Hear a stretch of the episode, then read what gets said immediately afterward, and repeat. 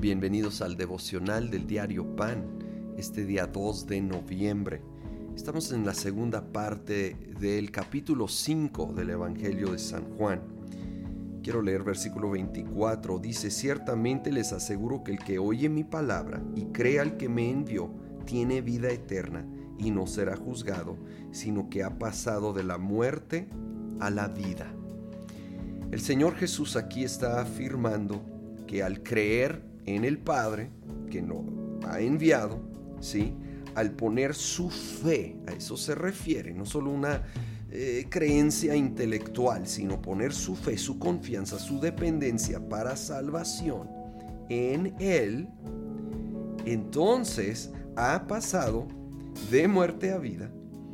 Y me, me encanta que aquí lo dice no en un como en un tiempo futuro pasará de muerte a vida, sino en el presente ya ha pasado de la muerte a la vida. Inmediatamente, en el momento de poner nuestra fe en Dios para nuestra salvación a través de la obra de Jesucristo, pasamos de muerte a vida. Ya estamos en vida eterna en Él veremos su manifestación total y completa cuando pasamos a la eternidad con Él. Pero ya está establecido en nuestra vida desde ese momento. Estamos seguros, sellados en Él. Y nada ni nadie puede robarnos de esa vida eterna que Él nos ha dado. Ah, más adelante en el versículo 39. Dice, ustedes estudian con diligencia las escrituras porque piensan que en ellas hayan la vida eterna. Y son ellas las que dan testimonio en mi favor. Él no está minimizando las escrituras, al contrario, está poniéndolas en alto diciendo, esas son las que apuntan a mí. El problema era la manera que estaban leyendo, sin tomar en cuenta la realidad y verdad que estaban revelando de Jesucristo como el Mesías, como el Hijo de Dios. Nosotros ya conocemos esto, pero que nunca perdamos de vista al estar leyendo las escrituras, que todas, incluyendo el Antiguo Testamento, tienen una base de apuntar hacia Jesucristo. Obvio, unas mucho más claramente que otras, pero todas, todas reflejan el corazón del Padre. Todas, todas, si realmente las vemos en su contexto, todas conectadas, son parte del cuadro completo que apunta a el Mesías, el Salvador, a Jesucristo.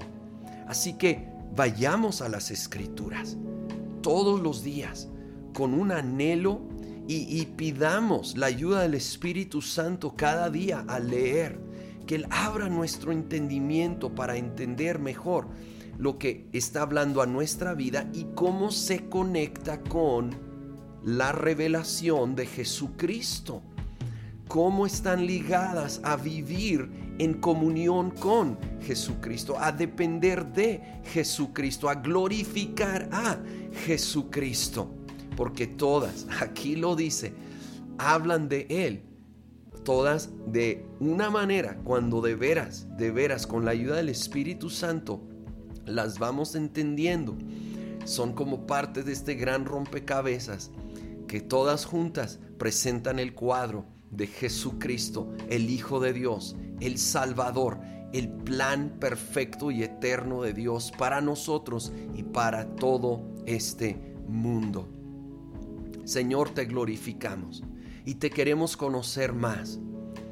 Queremos conocerte a través de las escrituras cada vez más. Te pedimos que nos des mayor entendimiento.